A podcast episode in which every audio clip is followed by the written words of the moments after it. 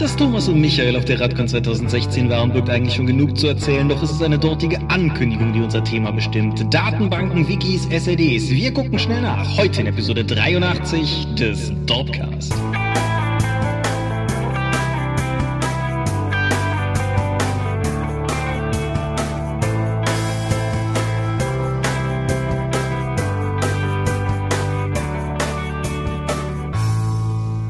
Hi und herzlich willkommen zu Episode 83 des Dorpcast. Einmal mehr haben wir uns hier eingefunden, über Dinge zu reden, die mit Rollenspielen zu tun haben. War das überhaupt ein Satz? Egal. Wenn ich wir sage, dann meine ich zum einen dich. Michael Skorpio-Mingers, guten Abend. Und zum anderen mich, Thomas Michalski. Hi. Und ihr hört es vielleicht schon, wir sind beide voll fit und so nach äh, langem Con-Wochenende und langem, langer halber Arbeitswoche bisher. Aber wir sind dennoch hier und fest entschlossen, über ein rollenspielrelevantes Thema zu reden und dieses Thema ist Wiki-Systeme und sonstige Organisationsformen für die eigene Kampagne oder das Rollenspiel. Genau, das hat natürlich überhaupt nichts damit zu tun, dass vielleicht gerade unser ähm, beider Arbeitgeber Ulysses Spiele ein Wiki angekündigt hat. Es hat zumindest auch damit zu tun, dass nachdem wir neulich die Folge über elektronische Spielhilfen gemacht haben, einer der ersten Kommentare war, das war jetzt aber noch nicht alles über Wikis, oder? Äh, dementsprechend, nein, war es nicht. Aber wir reden auch noch über die Radcon. Genau. Aber erst nach der Medienschau. Ja, und bevor wir zu der kommen, ganz kurz die Hinweise. Geistergauner unter Lunken, der erste Abenteuerband für die 1 wie 6 Freunde, ist seit letztem Sonntag also seit einer Woche, wenn diese Folge hier online geht, auf der Dorp zum kostenlosen Download erschienen.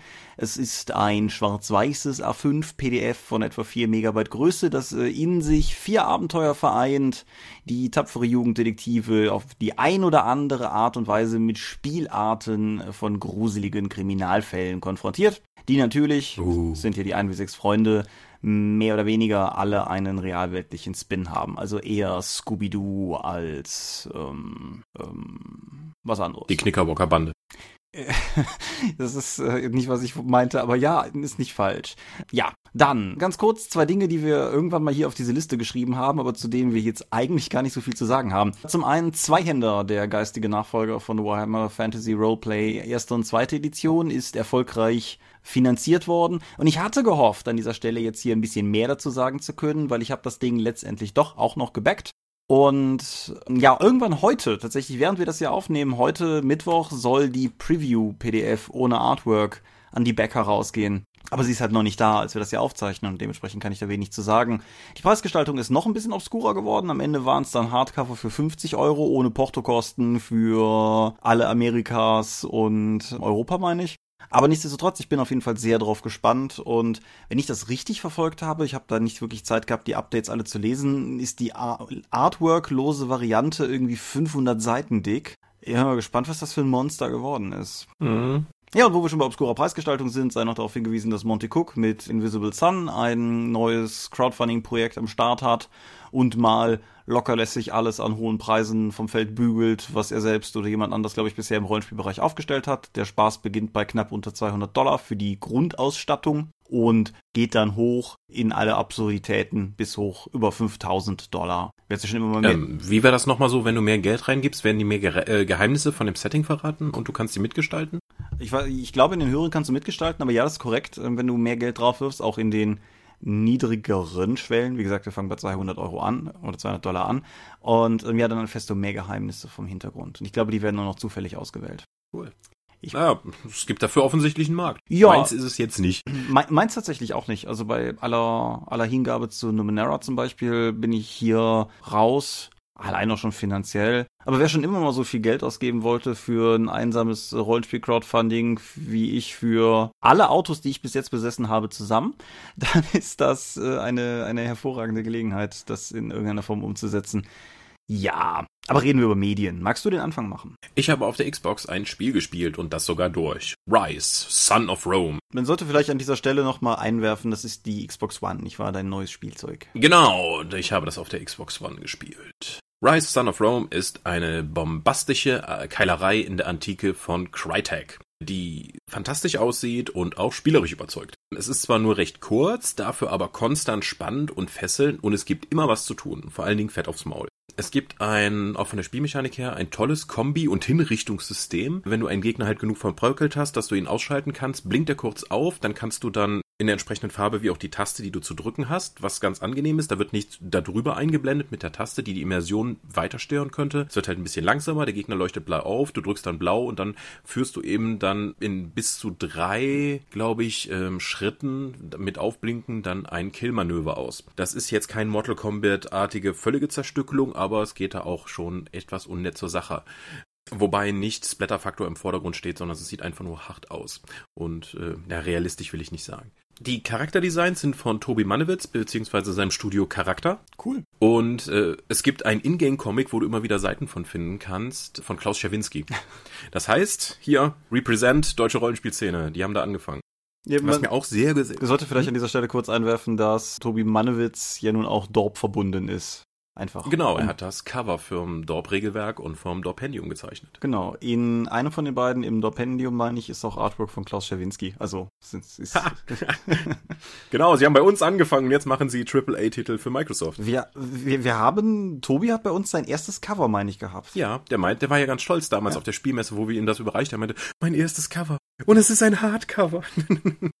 Ja. Aber gut, Gut. ich äh, Die Zwischensequenzen von Rise, sowas ist, die, die sind unglaublich geil gemacht. Die werden als Kamerafahrt an Marmorreliefs passend zum Thema vorbeigestellt, als wenn du so alt eine antike Marmorsäule mit der Geschichte des Spiels, die dann noch aufgewölbt ist, dann siehst. Dann immer mit ein paar Flammen im Hintergrund, dass es beleuchtet wird oder wackelndem Fahren. Das sieht so arschgeil aus und das passt so gut zum Thema. Das ist wirklich, um die Geschichte zwischen den einzelnen Missionen zu erklären, so gut gemacht. Das passt ganz toll. Es ist historisch, sagen wir mal, nicht ganz akkurat. Ich kann mich jedenfalls nicht dran erinnern, dass Boudica, die keltische Kriegerprinzessin da, mit Kriegselefanten Rom gestürmt hätte. Und dass Rom entsprechend mit Scorpio-Geschützen mit einer Schussfrequenz wie ein Maschinengewehr gehabt hätte. Aber hey, die Landung der Römer in England, um dann eben Rache zu nehmen, ist auch wie die Landung der Amis an der Küste von Frankreich inszeniert. Daher passt das insgesamt schon. Also wenn die Kelten dann mit riesigen Katapulten halt die anrückenden Schiffe in die Luft jagen und du dann eben, ach, das ist alles total toll. Riesendicke Empfehlung für das Spiel. Es hat, ist ein bisschen untergegangen, weil am Anfang auch, glaube ich, ein bisschen mehr präsentiert wurde und dann eine andere Erwartungshaltung an die Presse und an die Spielerschaft gemacht wurde, von wegen, ich schreibe meine Kinect an, dass eben, ähm, dass meine Soldaten folgende äh, Sache machen können und die machen die dann. Das kann sein, ich habe keine Kinect für die Xbox One, um das nachzuprüfen. Ich habe die dann einfach, sobald es, es gibt nur ab und zu diese Sequenzen, wo du tatsächlich als Offizier dann weitere Soldaten anführst, um dann eben zu sagen, so, jetzt macht ihr hier den Testudo, die Schildkröte, um eben dem Beschuss zu entgehen. Wir gehen näher ran, jetzt werft ihr alle eure Speere. Das ist eine nette Abwechslung. Das passt immer mal wieder. Insgesamt ist die Kriegsthematik ähm, zwar heroisch umgesetzt, aber glaube ich ganz spannend inszeniert. Sehr dicke Empfehlung von mir. Hätte ich gerne mehr von gesehen, auch wenn die Story tatsächlich erfreulich abgeschlossen ist. Das ist tatsächlich auch sehr erfreulich, ja. Ja, das ist ein abgeschlossenes Spiel. Es ist weitestgehend sehr bodenständig. Es, es kommen mal Götter vor, die halten diese aber nur so indirekt auf die Menschen einwirken. Also da ist jetzt jetzt niemand dabei, der irgendwie einen riesen Feuersturm herbeiruft, sondern das sind halt Charaktere im Hintergrund, die Leuten was einflüstern sozusagen und, und Menschen dann wie Marionetten äh, spielen, um ihr eigenes Götterspiel dann auszugleichen. Also durch die Einflussnahme auf Menschen, aber nicht durch direktes Eingreifen. Insgesamt sowieso die Story um Rache, um Verrat, um Kaiser Nero, der dann abgemurkst wird und seine beiden Arschlöchersöhne und dem römischen Soldaten, der eigentlich gegen die Korruption vorgeht und aber eigentlich vor allen Dingen Hardcore-Soldat ist und dann zum Anführer wird. Ist alles total toll. Von mir ganz dicke Empfehlung für Rise, Son of Rome. Cool.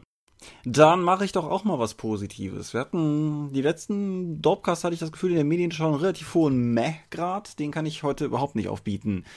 Isenborn ist ein DSA Vierteiler, ein Roman Vierteiler. Ich werde heute über die ersten beiden Bände sprechen, in der Hoffnung, dann nächste Folge über die nächsten beiden Bände zu sprechen. Mal gucken, wie das klappt. Also ich bin im reinen Lesen jetzt ungefähr in der Mitte Band 3, bin also vom Wissen her etwas weiter, aber ich will mich heute vor allen Dingen auf die ersten beiden Bände beziehen.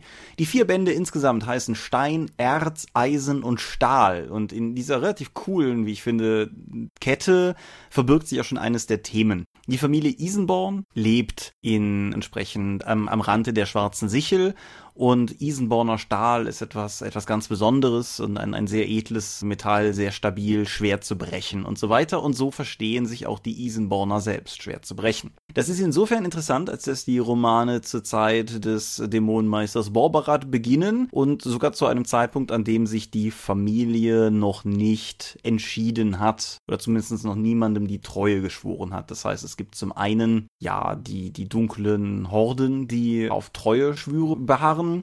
Aber es gibt ja gleichzeitig natürlich auch sozusagen das, das Gute in, in den Leuten und die Ambition, sich da irgendwie zwölfgöttlich weiterhin zu wahren. Ich bin aus zwei Gründen auf die Reihe damals aufmerksam geworden. Das ist jetzt auch schon eine Weile her, dass die raus sind, wobei ich jetzt gerade keine Veröffentlichungsjahreszahl zur Hand habe. Auf jeden Fall zum einen wurde es mir als Familiensaga präsentiert. Und das ist eine sehr akkurate Beschreibung. Es gibt vier Hauptcharaktere und das sind die vier Isenborner. Das ist einmal der Familienvater Hermhard, seine Frau Olorande und seine Tochter Fiana, die bereits Ritterin ist und der Sohn Falk, der auf dem Weg zum Knappentum ist, wenn die Romanreihe beginnt.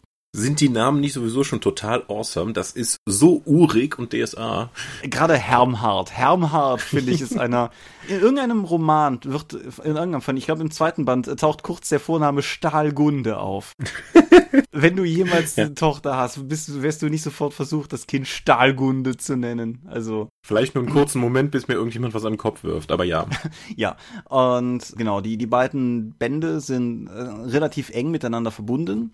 Äh, Hinweis, der, der dritte Band setzt sich dann so ein bisschen mehr ab, aber die ersten beiden stehen wirklich fast Rücken an Rücken. Und ja, ich find's halt absolut cool. Die Charakterisierung der harten Schwarzsichler und ich sage, der Hermhard ist ein so sprechender Name, der so viel sagt über die, das ganze Selbstverständnis. Es gibt eine Szene, wo einer der Isenborner, ich sag mal nicht welcher, droht in einem eiskalten Winterfluss zu ertrinken. Und jedes Mal, wenn er mit dem Mund wieder über Wasser kommt, tönt der Charakter entsprechend ein, ist das alles, was du aufzubieten hast? Komm, versuch und brich mich in, in den Wald hinein. Das ist eine so kaputte, so geile Geisteshaltung. Ich, das ist super.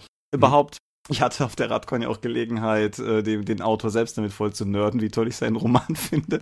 Er hat das sehr mit Fassung getragen. Aber. Was heißt mit Fassung getragen? Du hast gesagt, äh, mir gefällt Isenborn so gut und er hat die Arme in die Luft gerissen. Juhu! ja, Schon. Wie ja. auch sei. Ich, was ich total mag, ist, dass ihr Religionen relativ krass schildert. Also sowohl die, ähm, also die Isenborner sind sehr Rondra-treu, sehr ritterlich, auch tatsächlich mit hier keine Fernkampfwaffen und, und Zweikampf und so weiter und so fort. Und sie haben halt einen Söldnerbanner da vor Ort, die unter anderem unter dem Einfluss einer jungen, äh, sehr fanatischen Frau namens, auch so ein Name Wolf Linde, Richtung Chor tendieren und immer krasser Richtung Chor tendieren. Wenn die dann halt irgendwann anfangen, irgendwie aus geweideten Tieren sich Blut ins Gesicht zu schmieren um sich für den Kampf vorzubereiten. Ich find's cool. Das ist halt einfach fanatisch in einer Art und Weise, wie ich es erwarten würde. Und das bringt mich zu dem zweiten Punkt von zwei Punkten, weshalb ich die Romane damals interessant fand, als ich es erstmal auf sie stieß. Es ist so eine Art Military Fantasy in DSA. Ja.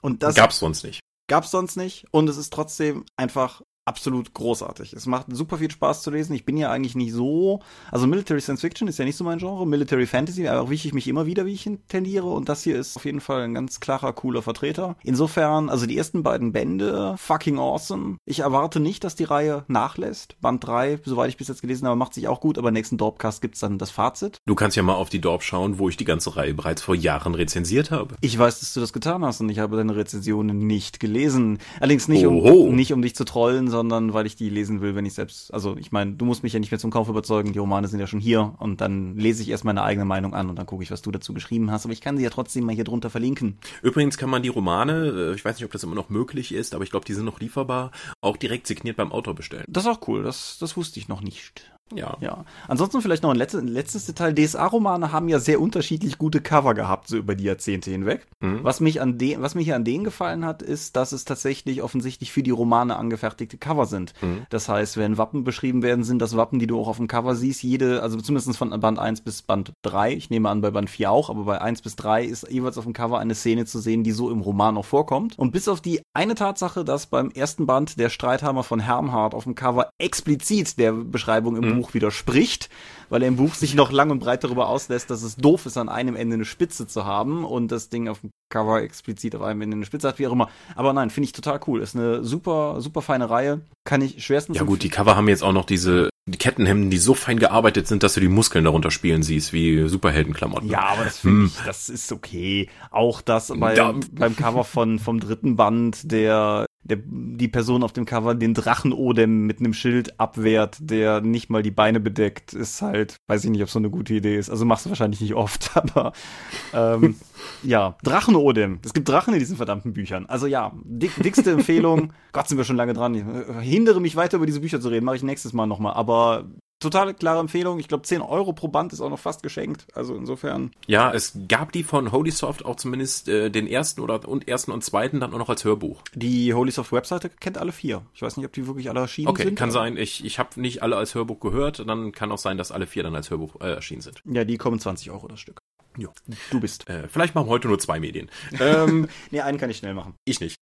Also, ich habe jetzt auch noch einen weiteren Film gesehen und da habe ich mir tatsächlich mal eine Blu-ray gekauft, mhm. weil es ist ein relativer Klassiker der Science Fiction, äh, des Science Fiction Films und der ist jetzt in einer Remastered Fassung auf Blu-ray erschienen, äh, in einem Steelbook, womit man mich ja in der Regel kriegen kann. Der Film ist Zardoz.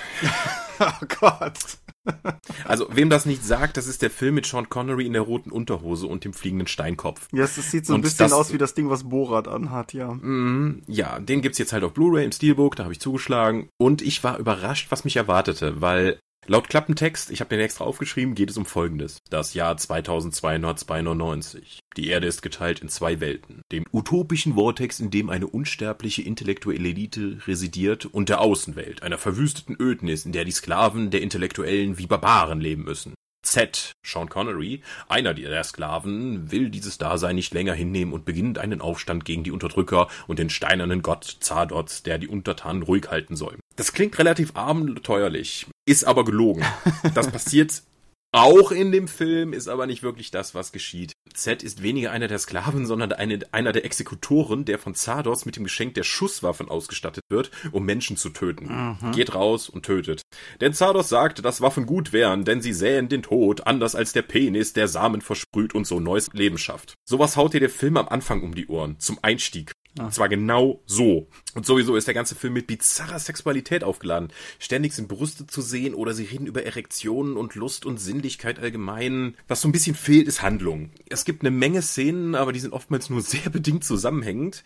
Es gibt auch coole Szenen, wie der Steinkopf am Anfang, der dann Waffen und Munition ausspeit, damit seine Jungs in roten Unterwäsche damit seine äh, andere Leute töten können, weil Töten ist toll, äh, aber so insgesamt wirkt der Film wie ein wirrer Drogentraum, der während des Drehs mehrfach umgeschrieben wurde und man sollte sich echt überlegen, ob man diesen kruden Mix aus freier Liebe, Drogen und vermeintlicher Gesellschaftskritik wirklich anschauen möchte, weil der ist heute echt seltsam zu gutieren. Hm. Oh, aber das Bild ist fantastisch für so einen alten Film. Also da die Remastered-Fassung ist wirklich gut. Wenn man die erwartete Filmqualität sehen möchte, kann man sich den rauschenden, dunklen Trailer ansehen, der auch noch mit auf der Blu-ray ist, der die Handlung übrigens wieder komplett anders zusammenfasst. Und was noch viel, viel großartiger ist, es gibt einen alternativen zweiten, zeitgenössischen Trailer, der behauptet, dass es sich A um einen anderen Planeten handelt, und B noch viel mehr dazu erfindet, so dass man eigentlich einen komplett anderen Science-Fiction-Film da vor sich hat, der aus Sean Connery dann als so Heroen darstellt, was er in dem Film eigentlich nicht ist.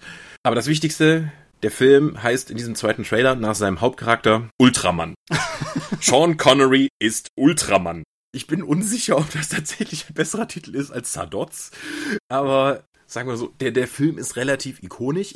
Also Sean Connery läuft wirklich, auch wenn er in dem Vortex ist und dann äh, mit diesen Intellektuellen, die teilweise Psy-Kräfte haben, dann rumhängt. In dieser roten Unterhose rum. Mit seinem prächtigen Haarwuchs am ganzen Körper. Also die, die Rolle hätte auch Burt Reynolds, glaube ich, oder Magnum P.I. halt äh, total gut spielen können, weil so mit dieser überbohrenden Männlichkeit, die da ausgestrahlt wird. Für damalige Verhältnisse. Ja, so Filme werden heute einfach nicht mehr gemacht. Das hat einen guten Grund. Das ist schon eher, das ist schon sehr experimentelles Kino, was man da zu sehen bekommt. Okay. Ja, also Zardots, hm, kann man sich mal anschauen, um einfach diesen Science-Fiction-Klassiker-Gedanken mitnehmen zu können, aber so insgesamt überzeugend fand ich den als Film nicht. Na gut. Ultraman! Ja, also, äh, sprich, machen wir zwei oder machen wir drei Medienschau-Dinger? Mm, zwei. Okay. Wir haben auch noch eine Redcon. Dann strukturiere ich um und die beiden, die ich eigentlich noch machen wollte, mache mach ich dann einfach nächstes Mal, weil dann habe ich was, was dazu in gewisser Weise passendes. Ich war neulich, um mit, äh, war bei Matthias, um mit ihm Drop-Dinge zu planen, kommende Downloads, hier nächstes 1 wie 6 Freunde, Abenteuerdings und so weiter und so fort. Und im Zuge meiner Anwesenheit dort sagte Matthias zu mir, er hätte da noch einen Film, der würde ohnehin schon viel zu lange auf mich warten, den müsse ich nun gucken. Das klingt wie eine Drohung. Oh ja. Wir guckten also The Holy Mountain. Der heißt in Deutschland manchmal auch Montana Sacra, der heilige Berg, hat aber im Original auch einen spanischen Titel, den ich nicht wage auszusprechen aus Rücksicht vor allen Hörern, die Spanisch können im Gegensatz zu mir. Dieser Film ist ein Film der entstanden ist, weil der Regisseur, ein Mann namens Alejandro Jodorowsky eine Idee hatte. Und diese Idee hat er unter anderem den Beatles geplätscht. Und die wiederum fanden das so geil, dass sie ihren Manager bequatscht haben, Jodorowsky Geld für diesen Film zu geben. Weil das jetzt viel Geld war, aber nicht so viel Geld, ist dieser komplette Film in Mexiko gedreht worden, wo du offensichtlich für das gleiche Geld die fünffachen Gegenwert bekommst, weshalb der rein ausstattungstechnisch völlig irre ist. Rein tierschutztechnisch auch. Dieser, Fi okay. dieser Film beginnt damit, dass eine Person, die sehr Jesusartig aussieht, aufwacht, dann irgendwie von Jungen fast gesteinigt wird, bis ein amputierter Kleinwüchsiger kommt und ihn rettet. Dann nehmen die beiden zusammen Drogen. Kurz darauf ist der Protagonist in Begleitung von seinem Kleinwüchsigen in der Stadt und wird dort unter anderem von römischen Legionären abgefüllt. So abgefüllt, wie er dann nun mal ist, nutzen sie ihn, um von ihm Jesus-Statuen abzugießen. Als er aufwacht und sich in einem Raum voller Jesus-Statuen befindet, ist er wütend, zertrümmert sie alle, bis auf eine, die er dann für einen guten Teil des restlichen Filmes mit sich herumträgt. Zu diesem Zeitpunkt sind vielleicht zehn Minuten vergangen und du fühlst dich, als säst du schon eine Stunde da. Ah, okay. Interessant, gar nicht ohne Absprache diese experimentellen Drogenfilme heute besprochen. ja, hervorragend, nicht wahr? Ich werde diese Inhaltszusammenfassung jetzt nicht fortsetzen. Es gibt eine Inhaltsbeschreibung in der Wikipedia. Die kann man lesen. Das spoilert möglicherweise, ist wahrscheinlich nicht schlimm. Das lässt es so wirken, als wäre es ein kohärenter Film. Das, das ist gelogen.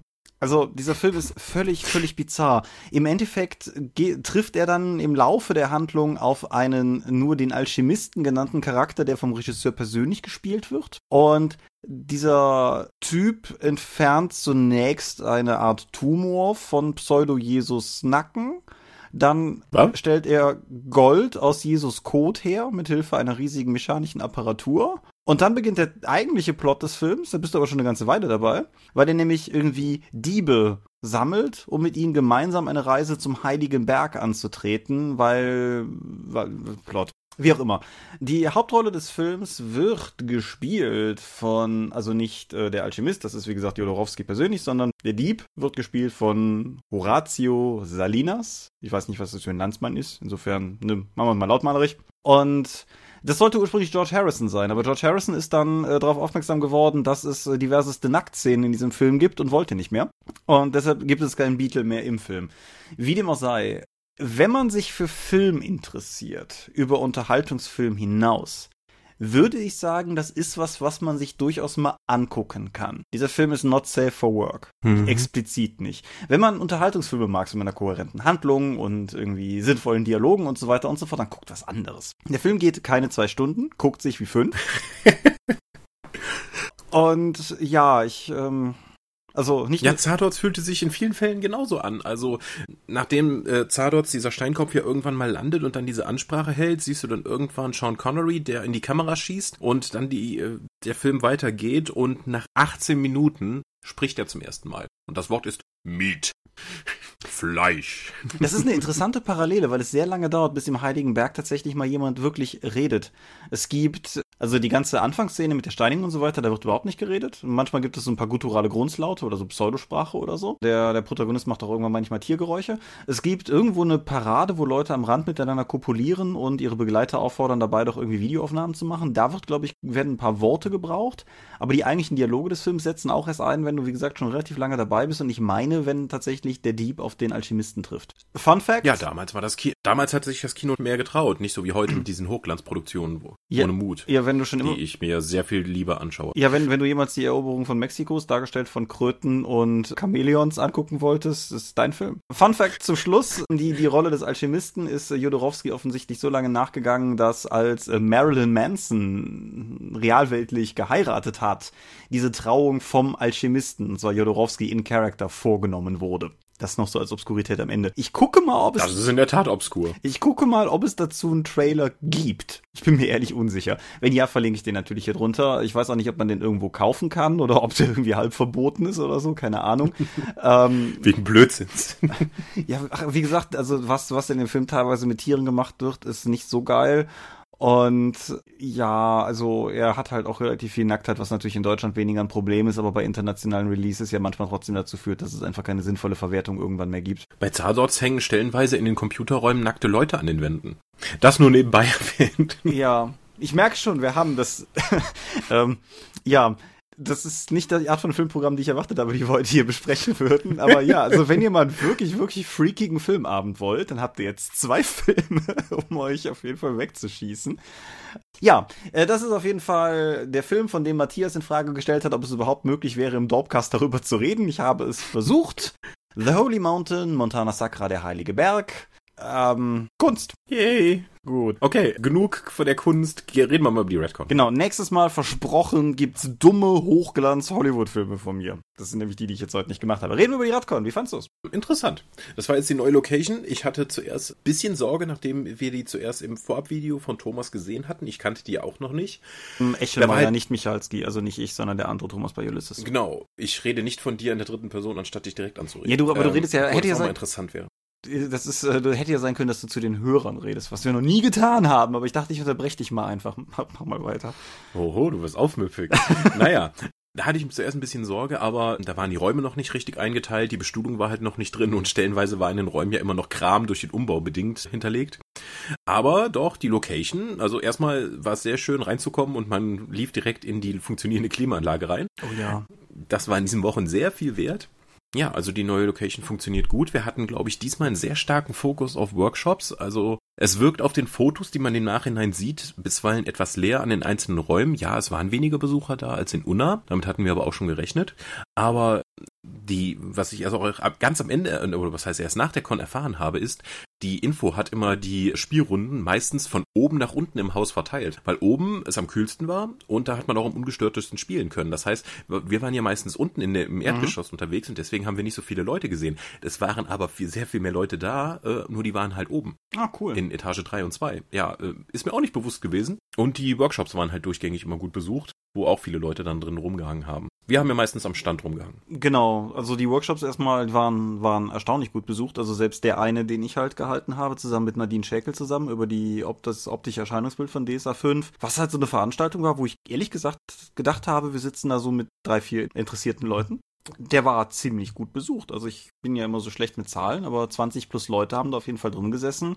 Was für ein nischiges Thema ist, das stattfindet, während parallel Bernhard Hennen und Bernd Robka aus dem Roman vorlesen und während parallel das aventurische Kompendium slash Rüstkammer Feedback Plenum läuft ja, war ich, war ich sehr positiv von angetan. Aber äh, fangen wir mal sozusagen in der Halle an, genau, weil es war ja auch für mich eine Premiere. Insofern, als dass es die erste Con war, die ich in offizieller Ulysses-Mission sozusagen bestritten habe. Nachdem meine bisherigen Con-Besuche dieses Jahr auf Feencon und RPC noch Dorp-Missionen waren, war ich jetzt im, wie ja letztes Mal grammatikalisch völlig gestorben, angekündigt im, im grünen Ornat von Ulysses da. Und äh, ja, ich hatte, hatte auf jeden Fall massig Spaß, muss ich sagen. Mhm. Es macht Spaß, an der Con hinter der Theke zu stehen und äh, hinter dem Stand zu stehen und mit Leuten drüber zu quatschen. Du hast ja auch noch die Würde auf dich genommen, äh, den B-Ware-Stand zu bemannen, um dort eben mit den Leuten zu feilschen da kommt man ja mit den Leuten viel interessanter ins Gespräch und kann auch mal ein paar Sprüche raushauen.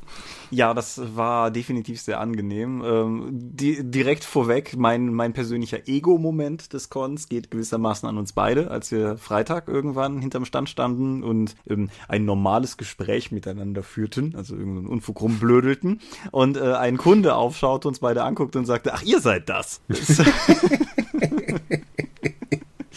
ja. Das, das hat mir auf jeden Fall den Einstieg in die Con schon völlig vergoldet. Das war, das war wundervoll.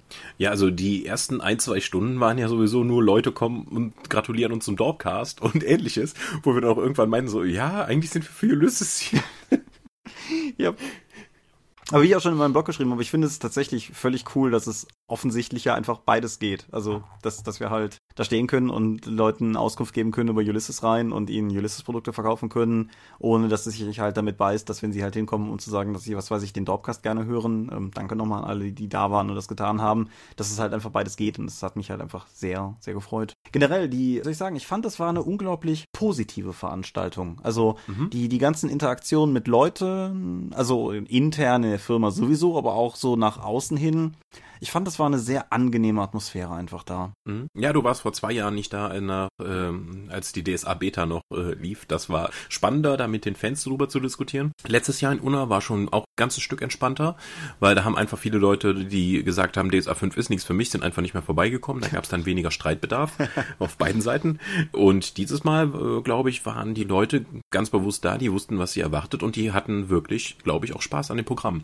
Es war vorrangig wieder eine DSA-Con. Mhm. Das muss man ganz klar sagen. Ich bin auch noch nicht zufrieden mit dem Tabletop-Angebot, also gar nicht. Das werden wir nächstes Jahr unbedingt ausbauen müssen. Da muss ich mich wohl äh, mehr reinhängen in die Con-Orga. Aber so insgesamt denke ich, mit der Location können wir noch einiges anrichten und ja, ich hoffe, dass, oh, was viel zu wenig genannt wurde, ist das Restaurant, was es in dem Haus gibt. Da gibt es nämlich ein Steakhouse drin. Mhm was ein bisschen versteckt war. Da müssen wir nächstes Jahr unbedingt äh, mehr darauf hinweisen, auch auf der Veranstaltung, dass die Leute sich da ein gutes, preiswertes Frühstück bekommen und auch tagsüber. Es gab eine extra Con-Karte, das heißt, das Geld galten nicht die regulären Preise, es war preiswerter, dafür aber eine eingeschränkte Karte. Da konnte man sich auch tagsüber richtig gut verköstigen. Ja, wir waren ja mit, mit Markus zusammen einmal da essen. Ich weiß nicht, ob du nochmal mhm. da warst.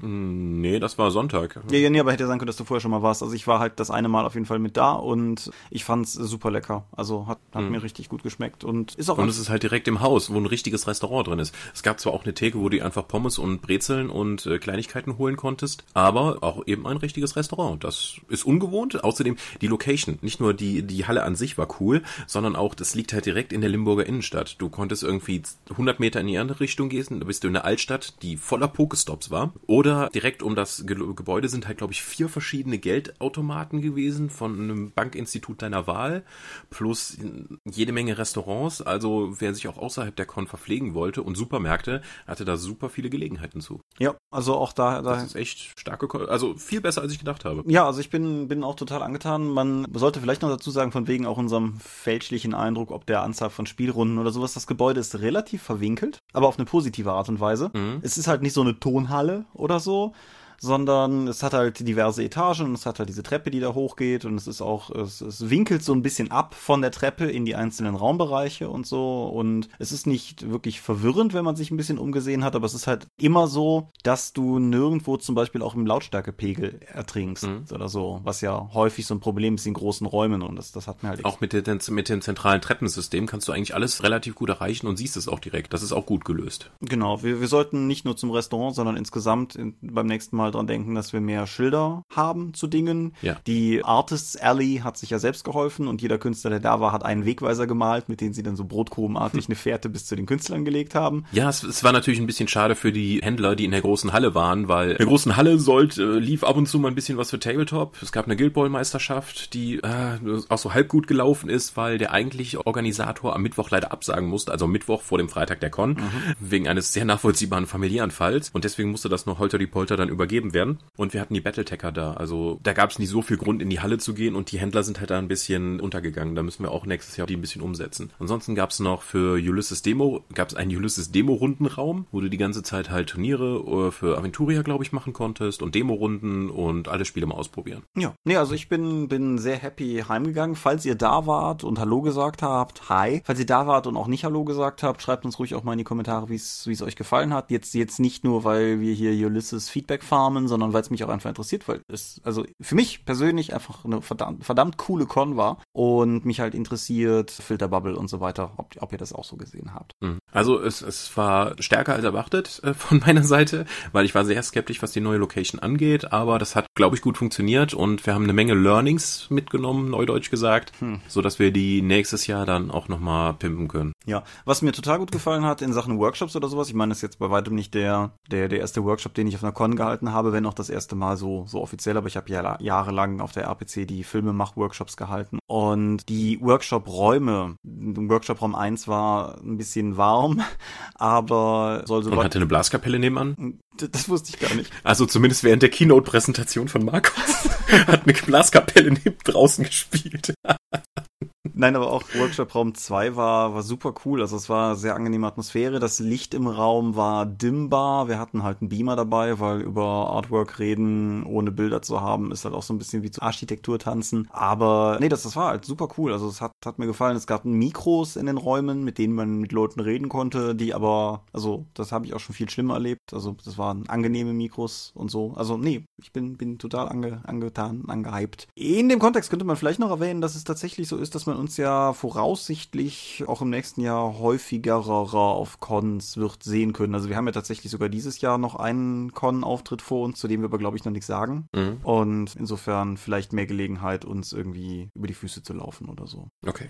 Am gleichen Wochenende lief, glaube lief, glaub ich, auch in Krefeld die Krähencon, die wir aber aus nachvollziehbaren Gründen dann nicht besuchen konnten, die wohl auch Bockele heiß war. Ja, Bockele heiß war es übrigens auch. Ich habe meine Layout-Kollegin Nadine, also die, die andere Nadine bei Ulysses, Nadine Hoffmann, habe ich in Jülich eingesammelt auf dem Weg darüber und die hatten irgendwie draußen 40 Grad, als ich die abgeholt habe. Hm. Und äh, Krähencon, ja, ich glaube, das war sogar die Jubiläumskrähencon, also insofern sehr undankbar, dass die terminlich auf die Radcon gefallen ist. Insofern konnten wir die wir als Dorp der Krähenkon ja durchaus nahestehen, halt nicht hin, weil Ratte. Genau. Aber mal auf zum Thema, oder? Auf zum Thema, genau, weil es, es, es, es bietet sich ja gewissermaßen an, eine Überleitung zu bauen, weil, was ich ja vorhin schon mal andeutete, es kommt eine DSA-Regel-Wiki. Das ist ja durchaus hinführend zu dem allgemeinen Thema Wikis. Ausgehend davon, dass der mögliche Hörer dieses Podcasts im Jahre 1990 stehen geblieben ist. Was eine Wiki? Das ist eine Homepage, die miteinander untereinander verlinkt ist zu einem bestimmten Thema Thema. Die große, die das System erstmal bekannt gemacht hat, ist die Wikipedia. Das ist eine Online-Enzyklopädie, die aber auch noch von jedem bearbeitet werden kann. Das ist also eine Art demokratische Wissenssammlung. Mhm, genau. Es gibt das auch schon für DSA auf Fanbereich, die Wiki Aventurica, die Produkt- und Hintergrundinfos sammelt. Was jetzt aber auf der Redcon von Ulysses angekündigt wurde, ist eine Regelwiki. Das heißt, alle Regelelemente, die bei DSA 5 kommen, werden kostenlos über dieses Online-Portal dann zugänglich gemacht. Mhm. Wer das schon kennt, das ist das gleiche Konzept Konzept, das auch hinter der Veröffentlichung des System Reference Document von D20 von, im amerikanischen Original besteht und dann auch dann darüber hinaus mit dem Pathfinder Reference Document, wo man dann auch alle Regelelemente eben anklickbar in diesem Wiki-System hat. Das eher sowas sehr ähnliches wird es dann auch für DSA geben. DSA 5. Ja,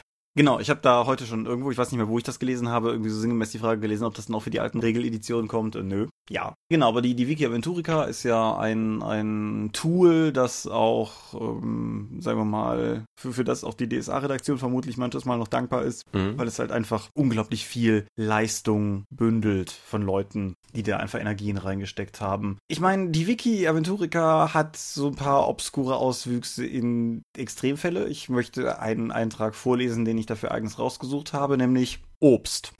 Als Obst werden roh genießbare, eher süße Früchte bezeichnet. Ja, ist natürlich sehr aventurig.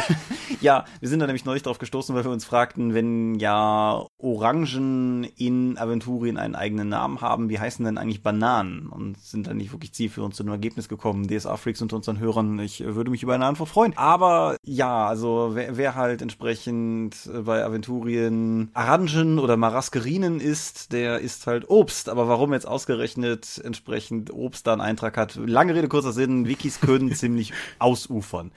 Und ja, also die, die Wiki Aventurica hat sogar Komplettlösungen für Solo-Abenteuer, wo dann drin steht, welche Nummern du angehen musst, um dann eben das Ding zu schaffen. Das ist hart, das wusste ich auch noch nicht. Aber ja, genau. Fangen wir mal vorne an, wo wir jetzt gerade schon mitten ins Thema gestolpert sind. Warum macht man das? Das Wiki-System. Meinst du jetzt als Fan oder als Anbieter? Ich dachte jetzt eher allgemein, also unabhängig davon, welchen, welchen Nutzen hat so ein Online-Ding, den dir ein gedrucktes Totbaumprodukt nicht liefert? Vor allen Dingen die schnelle Referenz. Sagen wir mal so, ich nehme mir ein Pathfinder-Regelwerk und lese jetzt ein neues Talent, das es die Voraussetzung Sturmangriff hat. So, das ist ein anderes Talent. Jetzt kann ich hinten in den Index gehen, nach Sturmangriff suchen, dann auf die entsprechende Seite blättern und dann nachlesen, was ist Sturmangriff, was hat das für Mindestvoraussetzungen. Das Wiki-System hat den tollen Vorteil, dass ich dann, wenn ich das Talent mir anschaue, um das es geht, ist da auch Sturmangriff verlinkt. Ich klicke da drauf und komme dann direkt dahin. Tada! Ja, ja, das macht vieles einfacher. Das Pathfinder-Referenzdokument, was es auch auf Deutsch gibt, in seiner aktuellen Form, bietet zudem weitere Sortierungsmöglichkeiten, was ein Buch ja nur ganz schwer leisten kann. Wenn ich dann einfach sage, hier, ich habe alle Monster von den ersten vier Monsterhandbüchern. Ich kann mir anzeigen, die in alphabetischer Reihenfolge, nach Herausforderungsgrad, nach Typ, nach Größe, ich weiß es nicht. Da gibt es ganz viele Sortierungsmöglichkeiten, was dir die Arbeit als Spielleiter natürlich wahnsinnig erleichtert. Außerdem, gerade bei Pathfinder habe ich es immer sehr genossen, wenn ich einen Magieanwender gespielt habe, einfach direkt auf die entsprechende Seite des Zaubers zu gehen, den Text rauszukopieren und mir mein eigenes Grimoire dadurch zu erstellen, wie ich es brauche. Mhm, genau, das, das wollte ich gerade auch noch sagen. Es ist ja nicht nur so, dass du einen schnellen Zugriff auf den Kram hast, du hast ja auch quasi alle Ausgabemöglichkeiten, die dir zur Verfügung stehen, als Mittel zur Hand, um ist halt auch fürderhin zugänglich zu halten. Also es ist beim Vorbereiten von Abenteuern finde ich halt auch einfach super bequem. Nicht nur, wenn du jetzt irgendwie Zauber für deinen Zauberer raussuchst, sondern auch zum Beispiel Kreaturenwerte oder sowas. Mhm. Ja, 5 Euro in die Klugscheißerkasse werfe ich gleich noch. Äh, Wiki ist auch ein hawaiianisches Wort, was äh, letztendlich einfach schnell bedeutet. Insofern steckt da, war deine Erklärung mhm. äh, sehr, sehr, sehr gut getroffen. Ja, alles, was du sagst, stimmt. Würde ich, würde ich alles sofort unterschreiben. Warum sollte ich das als Verlag machen? Weil. Das ist eine sehr gute Frage, weil jetzt kamen ja auch schon die ersten Fragen raus. So, äh, seid ihr sicher, dass ihr machen wollt? Dann kauft doch keiner mehr die Regelbücher. Die Erfahrung von Pathfinder zeigt, äh, nö, die werden weiterhin gekauft. Ich glaube nicht, dass jemand komplett auf das Regelbuch verzichtet, nur weil er das Wikisystem zum Nachschlagen hat, zur Referenz. Das wird ja weitestgehend von Leuten genutzt, die äh, aktiv schon spielen, und zwar mit den Büchern oder PDFs. Das ist nur ein Unterstützungstool. Außerdem hilft es dir bei DSA 5 durch die Verteilung der Regeln, weil es ist nicht wie DSA 4, dass alle Regeln eben dann äh, wir sagen, in diesen fünf Büchern stehen alle Regeln drin, ab jetzt werden die nächsten zehn Jahre keine Regeln mehr geschrieben, was dich halt natürlich unfassbar einengt in allen Sachen zur Entwicklung deines Spiels.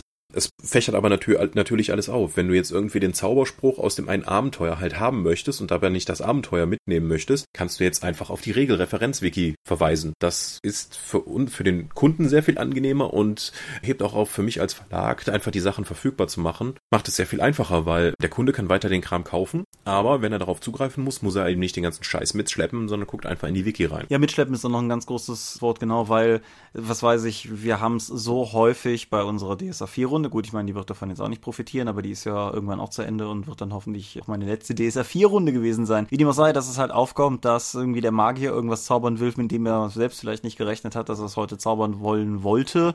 Und dann geht dann wieder die Frage los, je nachdem, wo wir spielen, so, sag mal, hat einer von euch einen Lieber? Hat, hat einer zufällig, hat den, kann, kann mal jemand nachschlagen? Und das hat sich dann einfach erübrigt. Wenn du dann halt feststellst, dass du heute aber einen Horiphobus sprechen willst, obwohl du gerade nicht weißt, wie der gehst, dann kannst du halt über das Smartphone nachgucken oder so. Und das ist hm. halt tausendmal cooler, klar.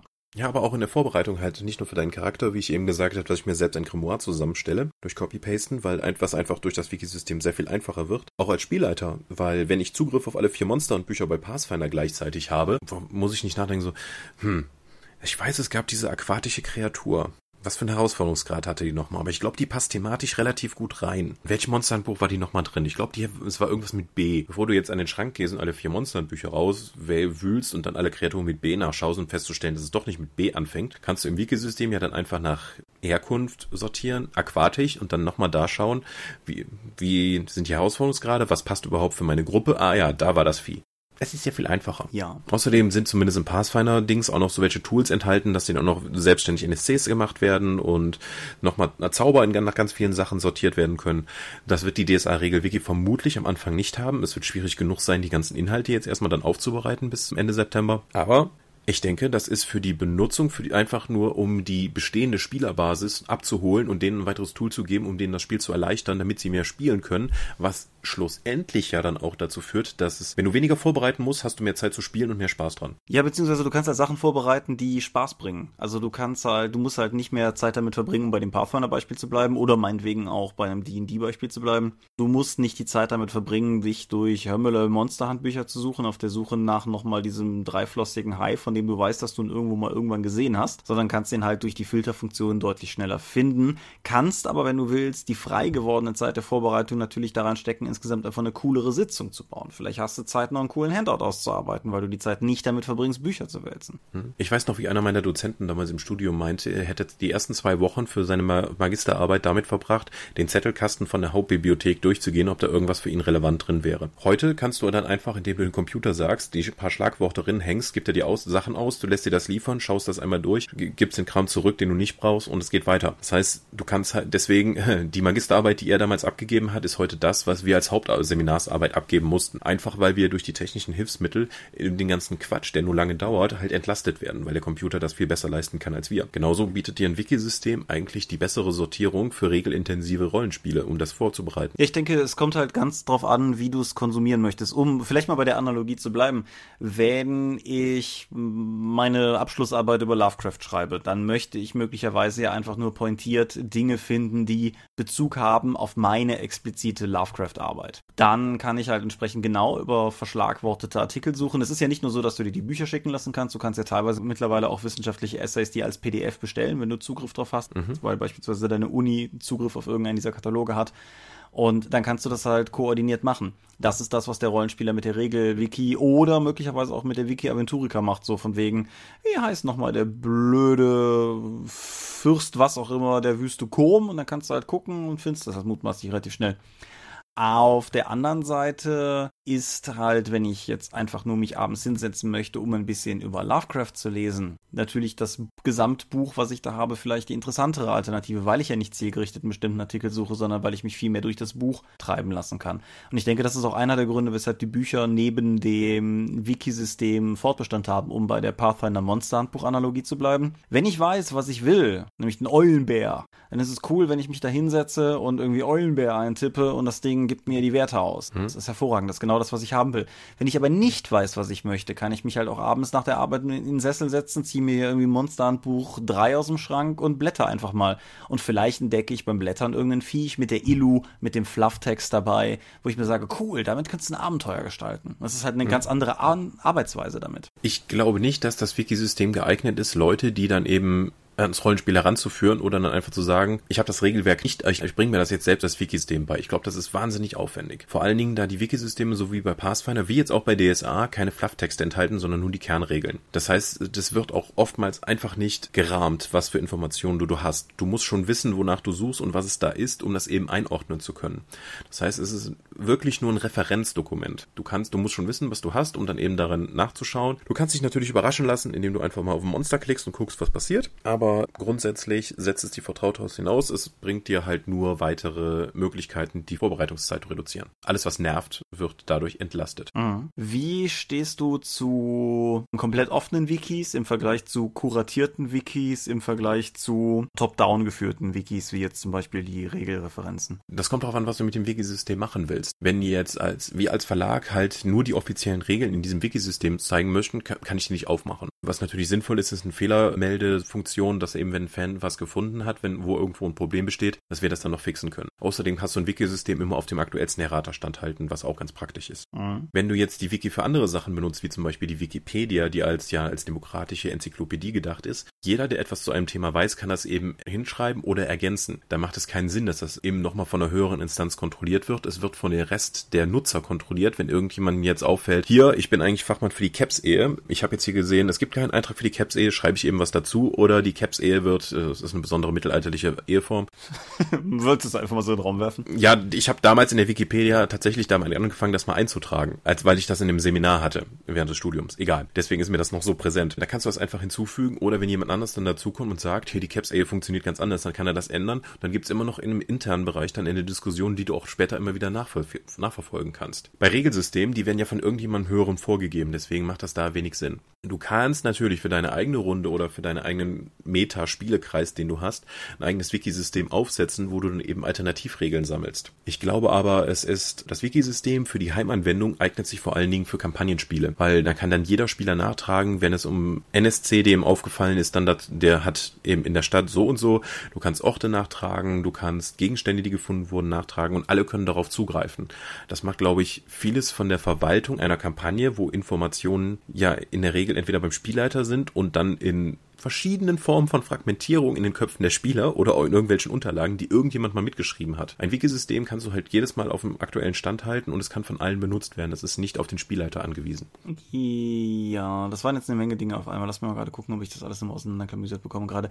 Nein, deswegen habe ich ja so lange geredet. Ah, raffiniert von dir. Zum einen, äh, du hast gesagt, die, äh, du hast die Wikipedia als Beispiel für eine offene Datenbank genannt. Hm. Ich habe mit der, insbesondere der deutschen Wikipedia da seit Jahren so ein bisschen bisschen inneren Beef. Das ist mir zum ersten Mal damals untergekommen rund um Christian von Aster. Christian von Aster, dem dem einen oder anderen sicherlich bekannt, äh, schreibt Romane im, im weitesten Umfeld der Fantastik, ist halt auch der Introsprecher oder der Sprecher von Intro und Outro von Xora the Valerian. Aber das ist halt auch nur, nur freundschaftsdienstlich dienstlich gewesen. Also grundsätzlich schreibt er meine Texte. Der hatte eine Wikipedia-Seite und er hatte zu dem Zeitpunkt um die 20 Bücher veröffentlicht, meine ich, großteilig im Selbstverlag oder in Kleinstverlagen. Und da ging dann die Diskussion los, ob es er es denn sozusagen wert sei, einen Wikipedia-Eintrag zu haben, diese elende deutsche Relevanzdiskussion. Genau. Und es, äh, der, der Link von der internationalen Wikipedia-Seite auf die deutsche Wikipedia-Seite wurde wegen Irrelevanz ja auch mal eine Zeit lang ausgesetzt, eben um dann mal klarzumachen, was hier los ist. Weil die Demokratisierung der Information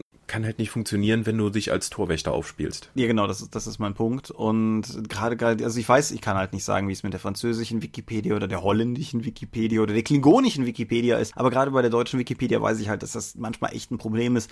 Und ich verstehe die Angst nicht, das Internet voll zu schreiben. Ich bin mir ziemlich sicher, den Server kriegen wir nicht platt. Und hm. wenn du halt die englische Wikipedia aufrufst, bei der ich das unumwunden unterschreiben würde, was du gesagt hast, wo du halt auch zu jedem hinterletzten X-Men aus der vierten Reihe eine komplette Biografie mit Übersicht, wo die aufgetaucht sind und so weiter findest. Und dann guckst du halt in die deutsche und siehst halt solche, solche kleinen karierten Diskussionen. Äh, der Vollständigkeit halber sei gesagt, dass von Asta sich köstlich über die ganze Diskussion amüsiert hat, wenn ich das richtig im Kopf habe und sich auf jeden Fall selbst nicht beteiligt hat. Aber ändert ja nichts dran. Und das ist halt etwas, was ich für, sagen wir mal, zumindest problematisch halte. Und insofern, ich habe eben noch darüber geungt, dass Obst in der Wiki Aventurica drin steht, aber wie gesagt, warum nicht? Tut ja keinem irgendwie. Mhm. Dann hast du das mit den Errata erwähnt, wo wir gerade bei der Wiki Aventurica sind, schönes Beispiel, weil auch das hatten wir jetzt neulich beim Spieltisch. Ich hatte mein Wege der Helden vergessen, wollte aber kurz noch steigern. Also habe ich geguckt, ob die Steigerungskostentabelle nach DSA 4.1 in der Wiki Aventurica zu finden ist. Ist sie mit dem Hinweis, hier ist die derzeit offizielle Tabelle, in Klammern. Leider enthalten manche ältere Regelbücher fehlerhafte Steigerungskostentabellen. Manche? halt ich meine, wie viele Versionen dieser Steigerungstabelle hat DSA 4 gebraucht, bis sie mal korrekt abgedruckt war? Eine Menge. Drei? Es gab, vier? Es gab ja noch die Summensteigerungskostentabelle, die, die nochmal erheblich kaputter war. Ach ja, ich weiß, wir haben mal Charaktere mit der Summenkostentabelle erstellt, statt mit der normalen und es ist uns nicht aufgefallen. Wir haben uns gewundert, warum wir alle so scheiße sind. Ja, und, und andererseits steht dann direkt darunter, die Tabellenwerte für die Spalten A bis H berechnen sich aus folgender Formel und dann steht da Fehler beim Parsen. Also so richtig hundertprozentig funktioniert das hier offensichtlich auch nicht. Aber wie dem auch sei, für, genau, also für, für Errata oder auch solche Nachschlagedinge an zentraler Position jeweils in der aktuellsten Fassung obsiegen Wikis auf jeden Fall. Und dann hattest du noch einen dritten Punkt, den ich jetzt tatsächlich vergessen habe, zu, bis ich hier angekommen bin. Also ist deine lange Redetechnik insofern ein wenig aufgegangen. Ja, rhetorischer Sieg durch Ermüdung. Ich sollte Politiker werden. Ähm. wir haben von neulich mal festgehalten, dass wir hier besser nicht über Politik reden. Das, ja, es geht mehr um den Beruf. Also, hast du denn schon mal so ein Wikisystem für deine Kampagne eingesetzt? Oder für irgendein Spiel? Ja, also ich habe ah, äh, Dinge, über die wir reden, Wikis für eigene Kampagne, das war das dritte. Kommen wir gleich nochmal zu. Machen wir erstmal hier weiter. Äh, ja, ich habe die Wiki Aventurica schon tausendmal eingesetzt. Also das Ding ist völlig, völlig unbezahlbar. Meiner Meinung nach. Wie gesagt, es ist häufig, findest du halt nur ganz basale Informationen, aber angefangen für sowas wie meine Runde reist momentan von, was weiß ich, Beilung Richtung Norden. Was zur Hölle ist denn da? Oder meine Gruppe ist in Gareth. Welche Abenteuer spielen in Gareth? Für sowas ist sie alleine schon, schon Bombe. Mhm. Dann halt, ähm, wie gesagt, sowas wie die Steigungskostentabelle nachgucken. Wir haben das Ding auch schon häufig genug, wenn irgendwie beim Spieltisch hintergründliche Fragen aufkamen die irgendjemand dann halt wissen wollte. Jetzt nicht unbedingt, weil wir da so pedantische Spieler wären, aber weil einfach irgendjemand neugierig war. Dann war die halt auch immer, immer sehr nützlich. Und in, insofern, die ist auf jeden Fall da etwas, was ich sehr gerne und häufig nutze, auch bei der Arbeit hinten auf den DSA-Abenteuern, DSA 5-Abenteuern ist ja immer auf der Karte die Region markiert, wo das Abenteuer spielt. Und ich gebe ehrlich zu, dass ich bei ein, zwei Sachen, wo ich dann irgendwie von der Redaktion halt nur so eine Region um XY farblich markieren, mir dann erstmal die Wiki geholt habe, um eine grobe Idee zu haben, wo zur Hölle das überhaupt spielt. Ja. Ähm, wie, wie, ich immer sage, ich bin ja nicht der weltführende Aventurologe oder so. Das auf jeden Fall. Regelwikis, SRDs im Sinne von Pathfinder oder D&D 3, habe ich tatsächlich bisher wenig benutzt. Wobei ich dir nicht mal genau sagen könnte, woran das eigentlich liegt. Ich glaube, es. Weil du wenig regelintensive Spiele regelintensiv spielst tatsächlich? Ja, beziehungsweise weil die in die drei, wie ich es spiele, ich spiele halt die Dragonlance Abenteuer, wie sie im Buche stehen. Da habe ich alle Werte und so, die ich brauche, im Abenteuer stehen und hatte bisher eigentlich auch noch nie das Problem, dass ich was anderes brauchte. Die Werte sind zwar. Bis ich dich mal darauf hingewiesen habe, dass die Werte Quatsch sind. Die Werte sind Quatsch, ich benutze sie ja trotzdem weiter. Das ist. Ja. Leidest du schon? Ja, oh ja.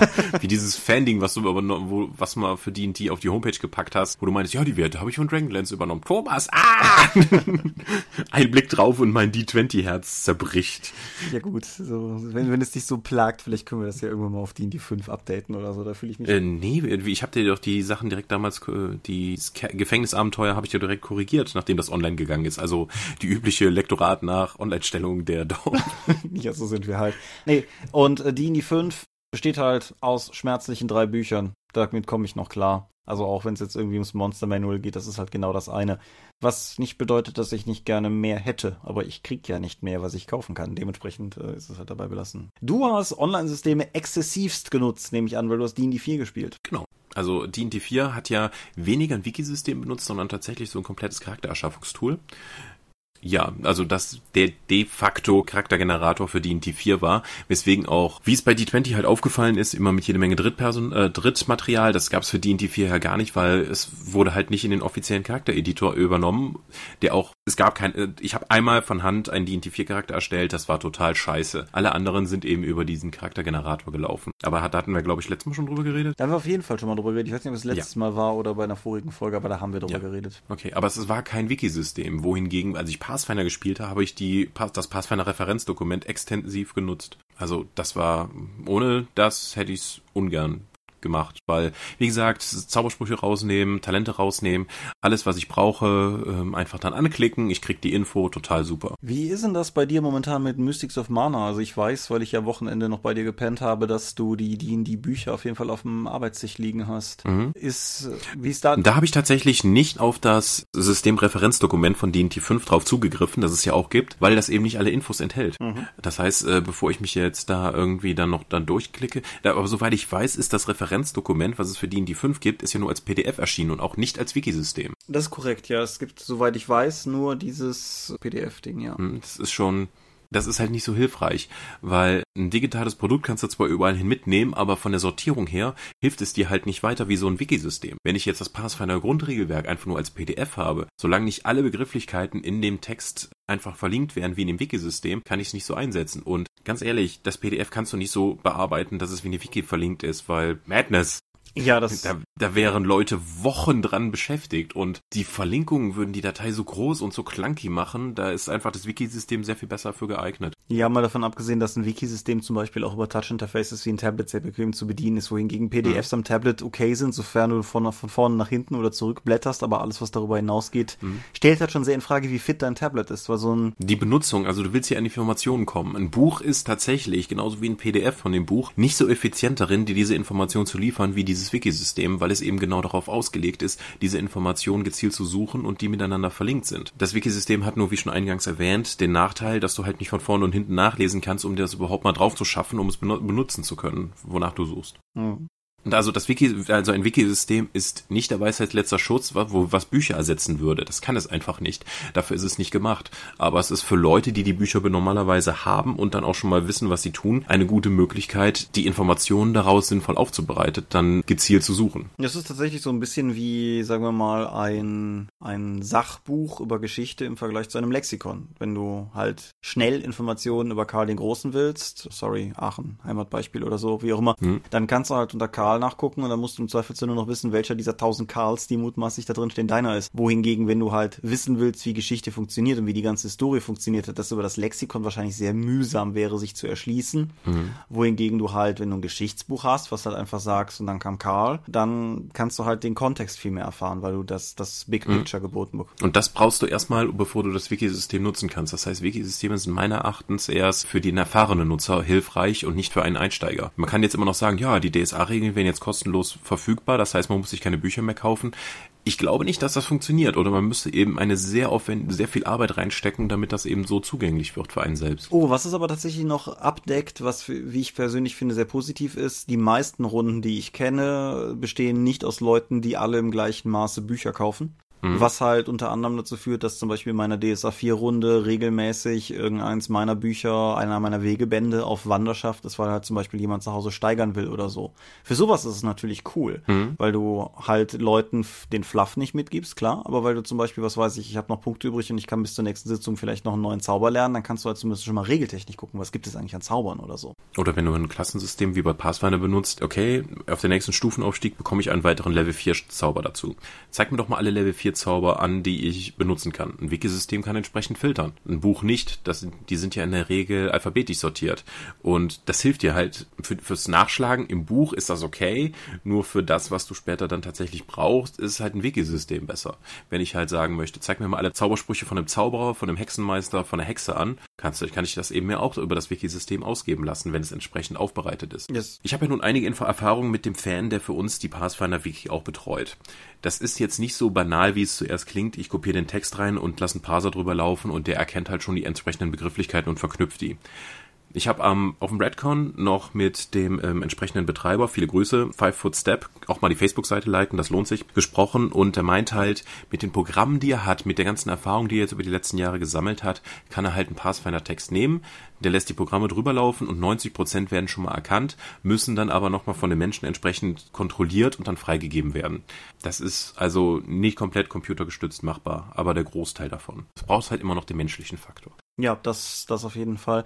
Was ich gerade noch sagen wollte, es ist wahrscheinlich so eine ähnliche Art und Weise wie, also die Wiki entwertet die Bücher ebenso wenig wie zum Beispiel die Spielkartensets, die ja bei diversen Rollenspielen zunehmend an Beliebtheit gewinnen. Mhm. Weil, klar kannst du jetzt argumentieren, dass wenn du dir die D&D Spellcards gekauft hast, du jetzt meinetwegen das D&D-Buch in dem Bereich nicht mehr bräuchtest, was aber natürlich insofern dreifach nicht zutreffend ist, weil erstens in dem Buch mehr drin ist als die Spells. Zweitens, viele Leute meiner Meinung nach auch die Karten kaufen, die einfach niemals das Buch gekauft hätten, auch wenn es die Karten nicht gäbe. Mhm. Und drittens, weil die Anwendung halt einfach eine ganz andere ist, weil du die Karten auf eine ganz andere Art und Weise verwendest und auch, was weiß ich, meine, meine Runde, wenn die, die in die fünf Leute steigern, gucken die tendenziell eher teilweise immer noch ins Buch oder teilweise eben auf ihre Karten, je nachdem, wie es ihnen halt so liegt. Aber es ist halt kein kein Konkurrenzprodukt in dem Sinne, dass das eine zwangsläufig das andere erlegt oder so, sondern es ist einfach eine Präferenz und es ist eine Wahlmöglichkeit und dagegen kann man ja eigentlich nie was sagen. Ja, doch.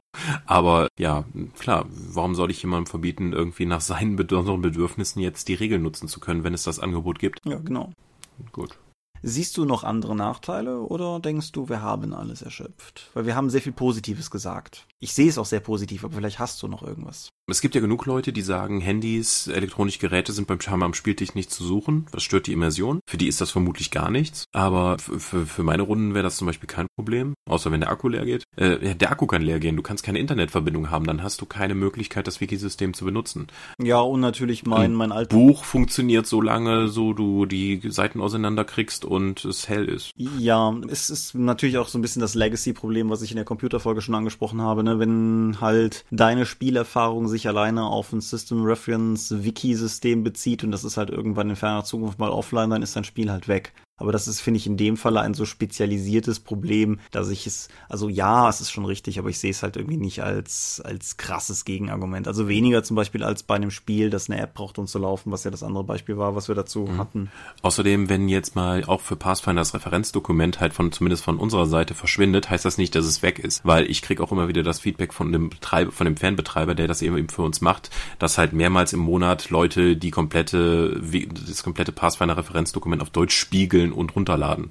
Klar, was nebenbei bemerkt natürlich auch das Offline-Problem für Leute aktiv lösen könnte, wenn natürlich auch das dann auf Kosten der Aktualität geht. Aber zum Beispiel meine Schwarzwaldurlaube, die ja explizit dahin gehen, wo kein Internet fliegt, wäre natürlich eine Möglichkeit, sagen wir mal, wenn ich jetzt wirklich bekloppt wäre, mir so eine Wiki aufs Tablet zu ziehen, damit ich halt da auch ohne Internet trotzdem in der Lage wäre, auf die Daten zuzugreifen. Aber wie gesagt, mhm. dann müsste ich schon Schluss haben. Ja. Außerdem, wenn das Wiki-System in der Regel ja frei ist, wie es jetzt bei DSA 5 wird, kannst du jetzt, es ist ja nicht komplett frei, aber die Erfahrung, die wir bis jetzt gemacht haben mit dem freien Pathfinder-Regeln und dem Wiki-System, hat dazu geführt, dass einige Fans halt die Regeln neu zusammengefasst haben als neues Produkt und das dann eben auch zu gegen Spende oder direkt zum Verkauf über unseren PDF-Shop anbieten.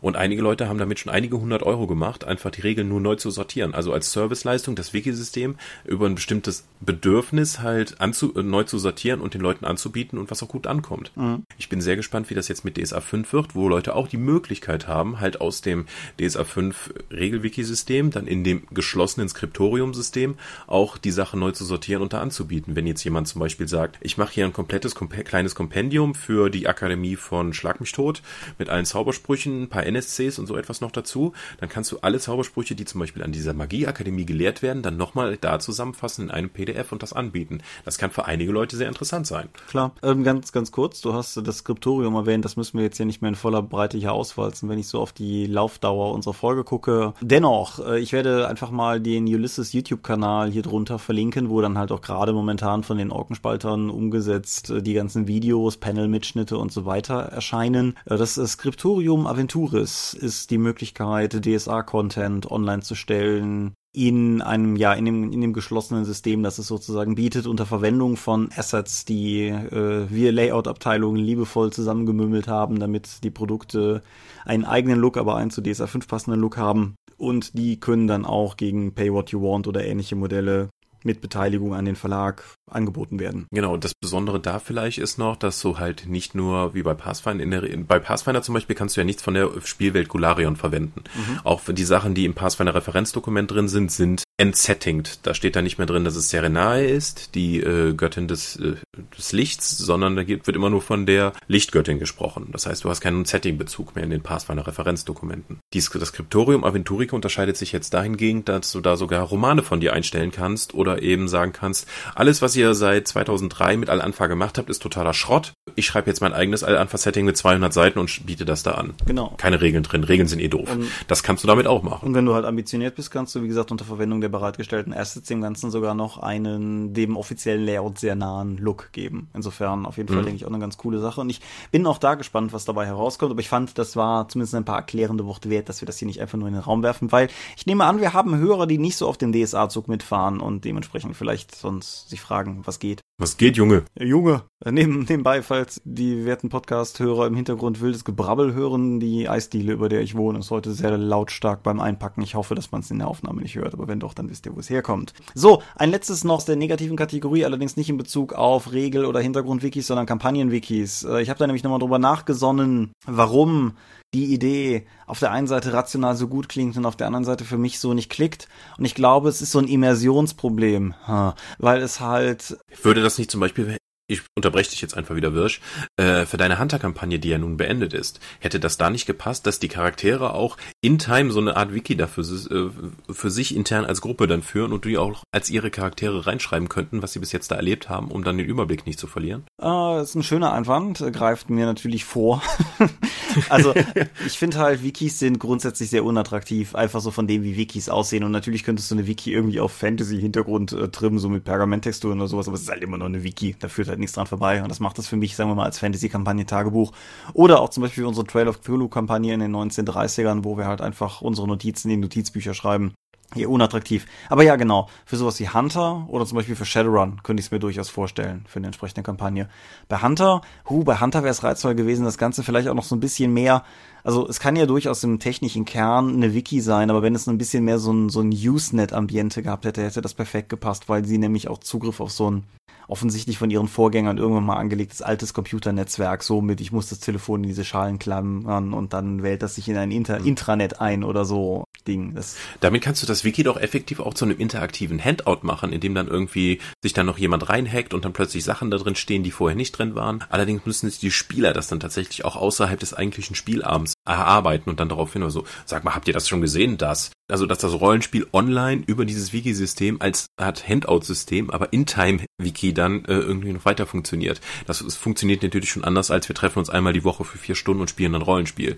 Das muss man dann am Anfang schon, glaube ich, klar kommunizieren. Muss man klar. Aber ich finde den Gedanken reizvoll. Ich finde den Gedanken super reizvoll. Ich weiß, dass ich derzeit nie im Leben die Zeit hätte, sowas zu betreuen und auch ehrlich gesagt nicht das Technik-Know-how. Ich bin ja froh, wenn ich eine WordPress-Seite bedienen kann, dementsprechend eine Wiki aufsetzen oder sowas, das muss ich anderen überlassen. Aber nee, die Idee ist, die ist super cool und fancy. Ich bin ohnehin von, also die, die Idee, gerade auch irgendwie vielleicht etwas obskurere Computernetzwerke, alte Computernetzwerke und, und ähnliches halt irgendwie mal als Handout zu verwenden, bin ich total von angefixt. lustigerweise seit Lost, was andere Probleme mit sich bringt. Aber nee, wie auch immer, das ist was, was ich gerne mal machen würde, was sich natürlich auch in dem Fall tatsächlich sehr schön zwischen Nutzen und, also praktischen Nutzen und Spaß, Spiel Nutzen sozusagen kombinieren lassen würde, aber nicht auf absehbare Zeit in meiner Runde. Wenn ihr die Idee aufgreifen wollt, fühlt euch frei, sie zu stehlen. Wie gesagt, ich komme da auf absehbare Zeit nicht zu. Ich habe meiner Hunter-Kampagne einen Wikipedia-Artikel gefaked und dann als Ausdruck, also als Wikipedia-Ausdruck tatsächlich, als, als Faximile Wikipedia-Ausdruck über das Gebäude, in dem sie untergebracht waren, zugespielt. Das war das höchste der Gefühle. Hm. Aber an Tag, an dem du in InDesign sitzt und versuchst, einen möglichst realistischen Browser-Ausdruck nachzubauen, fragst du dich halt auch, was du gerade tust. Aber ja. Gut. Gut. Dann erklär doch mal, was für liebe Menschen wir haben, die uns helfen nach dem Sermon. Ich ähm, unterstelle dir jetzt einfach, dass in diesem von der Datenrate völlig verschluckten Anmoderationsteil du auf unsere Mäzene hingewiesen hast. Die Mäzenatenschau.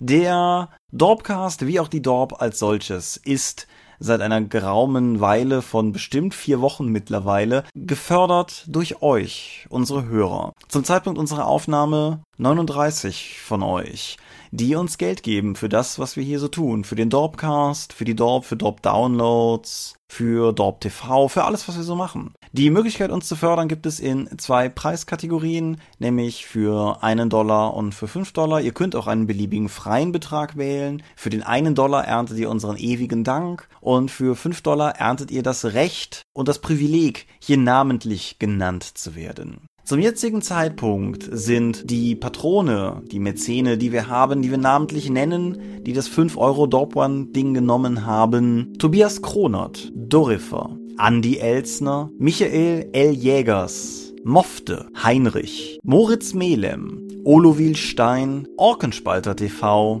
Jens Schönheim, Alexander Schendi, Tannelorn.net, Technosmurf, Teichdragon, Jens Wollmatshäuser, Xeledon und Marco Zimmermann. Vielen Dank. Genau. Wen der ganze Door Patreon Hintergrund noch ein bisschen interessiert, der gerade auch namentlich vorgelesene Michael L. Jägers hat ein Interview mit dem namentlich gerade auch vorgelesenen Orkenspalter TV Team und äh, mir geführt, schriftlich und in seinem Blog veröffentlicht, verlinke ich ja auch drunter, ist ein ellenlanges Interview geworden, nicht Video, sondern Text. Und ja, wer so ein bisschen die Hintergründe wissen will, ich finde es ein cooles Interview geworden, könnt ihr reinlesen, wisst ihr mehr. Und dann ist es Zeit für ein Sermon, würde ich sagen. Ja, wie du möchtest. Wir sind die Dorp. Uns gibt's online unter www.die-dorp.de. Ihr könnt das folgen per RSS-Feed oder via rspblogs.de. Ihr könnt es abonnieren via iTunes. Wir freuen uns über gute Bewertungen. Ihr könnt es abonnieren über Facebook, bei Google+, bei YouTube und bei Twitter. At die Dorp geht an den Tom. At Seelenworte geht an mich. Seelenworte ist auch der Name meines Blogs und meines Instagram-Accounts. Wir haben die Drakon unter www.drakon.de. Wir haben aber derzeit kein Datum und keine Informationen. Und wer uns bei Patreon finanzieren möchte, findet uns unter patreon.com slash die Dorp. Ja, danke für diese Episode. Ich hoffe, ihr konntet etwas mitnehmen, was wir hier zusammengebrabbelt haben zu Wikisystem. Wir hören uns in zwei Wochen wieder. Genau, ich bedanke mich bei dir für die dieses Gespräch. Ich bedanke mich bei euch fürs Zuhören, wünsche euch angenehme 14 Tage und sage Adieu und ciao, ciao.